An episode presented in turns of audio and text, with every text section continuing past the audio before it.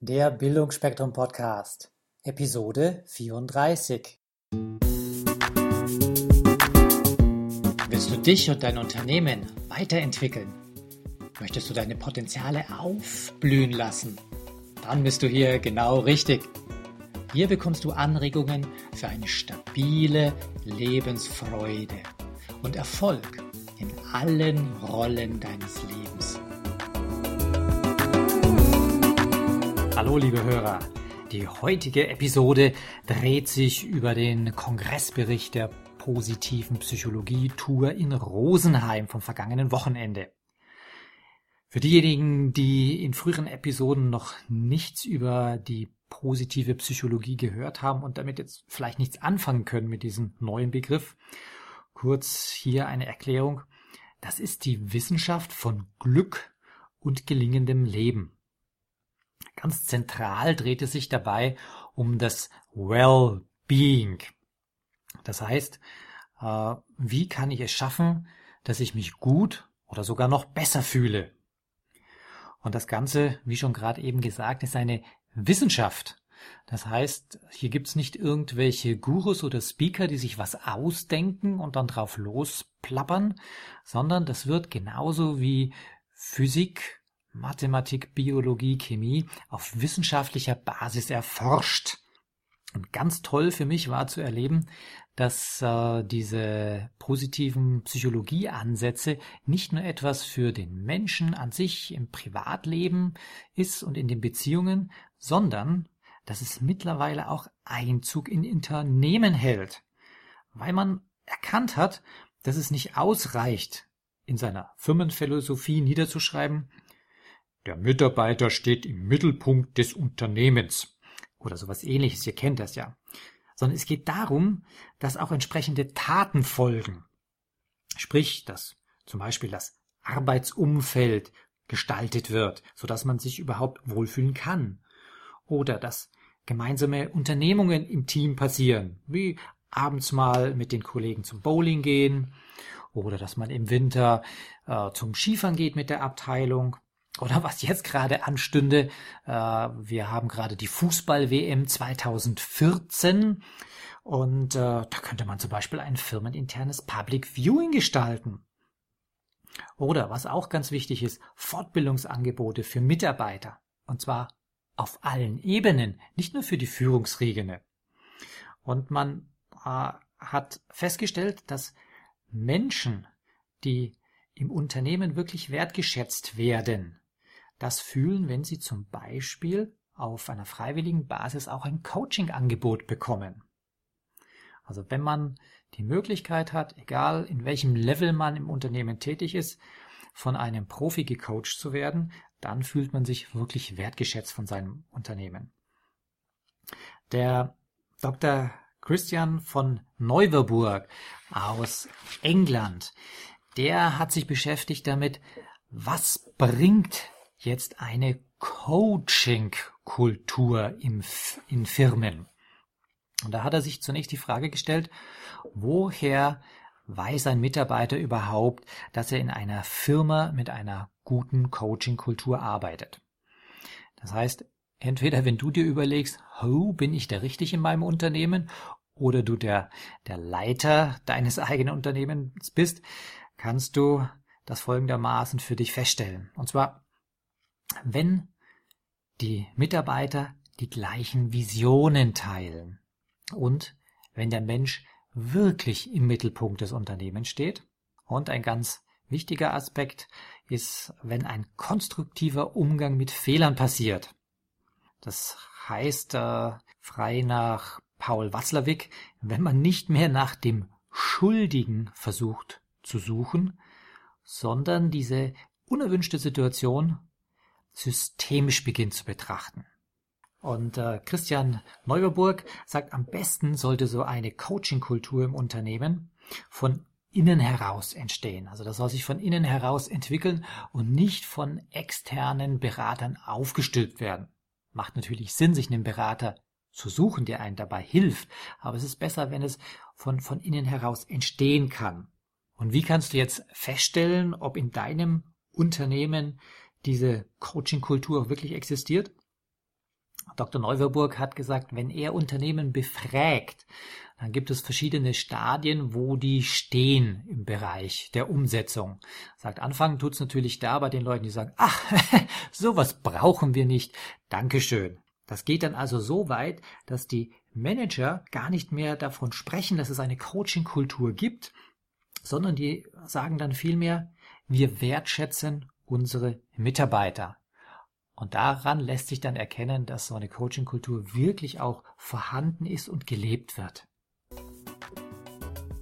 Daniela Blickhahn hat uns am Samstag ganz tolle Einblicke gegeben, warum es auch wirtschaftlich interessant ist, sich als Unternehmer mit dem Thema positive Psychologie zu beschäftigen. Denn sie hat mal ein paar statistische Zahlen verraten.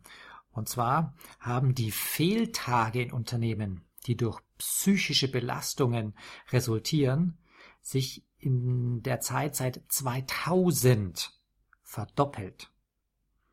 Und wenn man jetzt weiß, dass Fehltage bei psychischen Belastungen relativ lang sind, das heißt vier bis sechs Wochen, dass ein Mitarbeiter weg ist, im Vergleich zu einer Grippe, äh, da steigt ein Mitarbeiter vielleicht mal für eine Woche aus, dann ist er wieder da, auch wenn er nicht 100% fit ist, aber er ist meist so nach einer groben Woche wieder da.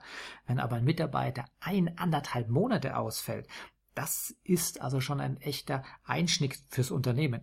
Ich weiß das selbst, ja. Nach so einer Zeit, da beginnst du zu überlegen, ob du nicht zusätzlich noch einen neuen Mitarbeiter einstellst, wenn du gar nicht weißt, wann kommt denn der Erkrankte wieder zurück. Im Bereich der Depression, um jetzt mal so eine konkrete Krankheit zu nennen, hat man in nur vier Jahren eine Verdoppelung der Verschreibungen von Antidepressiva festgestellt. Und noch gravierender ist es bei dem Thema Burnout. Ja, manchmal liest man ja so in Zeitschriften, gehört das heute dazu? Muss ich als erfolgreicher Manager nicht auch zumindest einmal einen Burnout gehabt haben? Ja, äh, vergessen wir mal so einen Quatsch, der in der Presse steht. Facts sind, dass in den acht Jahren von 2004 bis 2012 die Krankschreibungen um den Faktor sieben angestiegen sind. Ich konnte das kaum glauben, aber ich habe es auch an der Wand nachlesen können, ja, an der Präsentation. Und die Fehltage sind in dieser Zeit um den Faktor 14 gestiegen. Das sind also gigantische Zahlen. Und äh, deswegen ist der Ausblick folgendermaßen, dass im Laufe der nächsten zehn Jahren höchstwahrscheinlich Burnout zu den absolut Top Krankheitsfällen zählen wird in Deutschland. Ja, was kannst du jetzt tun, damit das psychische Wohlbefinden bei dir, deinen Kollegen, deinen Mitarbeitern auch wirklich aufblühen kann? Man spricht da vom Flourishing, finde ich einen tollen Namen aus dem Englischen. Daniela Blickhahn hat da sechs Ele Elemente benannt. Das erste ist Selbstakzeptanz. Was bedeutet das jetzt, dieser Begriff? Das heißt, ich muss mich, wenn ich mich selbst akzeptiere, nicht unbedingt gut finden. Ich muss mich noch nicht mal mögen. Aber das Entscheidende ist, dass ich mich akzeptiere. Auch wenn ich noch mit gewissen Dingen unzufrieden bin und sage, da möchte ich mich noch weiterentwickeln, aber ich sollte akzeptieren, so wie ich gerade bin. Der zweite Aspekt sind positive Beziehungen. Man hat festgestellt, Menschen, die in stabilen Partnerschaften sind, wo die Familie intakt ist, also auch die Großfamilie, wo hier eine gute Interaktion ist und wenn dann auch noch der Freundeskreis intakt ist, wo man also langjährige, sehr intensive, tiefe Beziehungen zu Freunden hat, diese Menschen haben ein sehr gutes Wohlbefinden. Der dritte Aspekt ist Autonomie. Will heißen, wenn ich in meinem Leben und gerade jetzt im Arbeitsleben die Möglichkeit habe, selbst zu entscheiden, zu bestimmen, was ich mache, wie ich es mache, wann ich es mache, dann entsteht da auch mehr Motivation. Das weiß man im Bereich der Motivationsforschung schon sehr lange. Mitarbeiter, die nicht nur nach strikten Anweisungen arbeiten oder am Fließband und nicht entscheiden können, wie, was, wann, wo sie gerade tun, sondern ganz eng getaktet sind und ganz engen Regeln unterliegen, die haben wenig Motivation und je mehr Freiheit und Selbstbestimmung da ist, desto mehr innerer Antrieb und Motivation entsteht da. Der nächste Aspekt ist Selbstwirksamkeit. Das bedeutet, der Glaube an die eigenen Fähigkeiten, künftige Ziele und Herausforderungen gut zu meistern. Ihr habt ja sicherlich schon oft gehört, Glaube kann Berge versetzen. Darum geht's also dabei. Der nächste Aspekt ist, dass man Sinn- und Zielorientierung hat. Das habt ihr sicherlich auch schon gehört, wenn man so einen Sinn in seinem Leben findet und weiß, warum man etwas tut, diese Bestimmung gefunden hat. Am besten der Sinn für etwas größeres Ganzes, ja, dann entsteht da Zufriedenheit. Und das gleiche gilt natürlich auch für Ziele. Menschen, die Ziele haben und am besten wieder in Unternehmen, wenn sich die Unternehmensziele mit den eigenen Zielen in Einklang bringen lassen, dann fühlt man sich auch wohl. Das letzte Aspekt ist das persönliche Wachstum. Und das ist ja so ein Grundthema von unserem Podcast. Wenn man also es schafft, dass man sich im Unternehmen auch entwickeln kann, heranreifen kann, seine Potenziale entfalten kann, dann fühlt man sich auch entsprechend wohl. Daniela Blickhahn hat dann aus ihren eigenen Erfahrungen mit internationalen Konzernen und dem Coaching berichtet. Und sie sagt, systemisch gesehen kann man ein Unternehmen als mobile betrachten. Wenn sich da ein Bildchen dreht und bewegt, dann hat das auch einen Einfluss auf die anderen Bildchen in dem Mobile. Und äh, das transferiert dann auf die Firmen, auf das Unternehmen bedeutet das, wenn sich ein Mitarbeiter weiterentwickelt, dann hat das immer auch systemisch bedingt eine Auswirkung auf die anderen Mitarbeiter. Egal, ob jetzt diese Weiterentwicklung im Führungskreis ist, dann hat das einen positiven Effekt auf das Team, als auch wenn im Team sich was bewegt, dann hat das auch nach oben hin einen positiven Effekt für die Stärken, für die Motivation, fürs Wohlfühlen. Daniela Blickhahn hat dann auch nochmal anhand der Grundbedürfnisse nach Maslow den Zusammenhang mit der positiven Psychologie erläutert.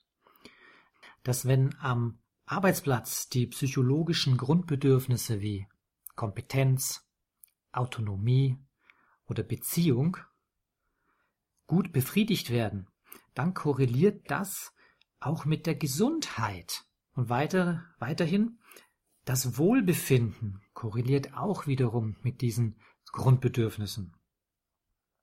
Und wenn diese Grundbedürfnisse befriedigt sind, dann steigert das letztendlich auch die positiven Emotionen und die Produktivität am Arbeitsplatz. Damit wären wir wieder bei dem Punkt, warum es auch für ein Unternehmen wirklich Sinn macht, sich mit diesem Thema auseinanderzusetzen und wirklich intensiv zu beschäftigen. Falls euch diese Show gefallen hat, würde ich mich über eine positive Bewertung bei iTunes sehr freuen. Je mehr Leute diesen Podcast hören, desto mehr Menschen können ihr Potenzial positiv entwickeln. Und das ist doch gut so, oder? Wenn du noch mehr Folgen hören möchtest, dann klicke den Abonnieren-Button auf bildungforme.com oder auf iTunes. So, das war der Bildungsspektrum Podcast. Von und mit Wolfgang Hertlicker. Bilde dich selbst und dann wirke auf andere durch das, was du bist. Friedrich von Hohen.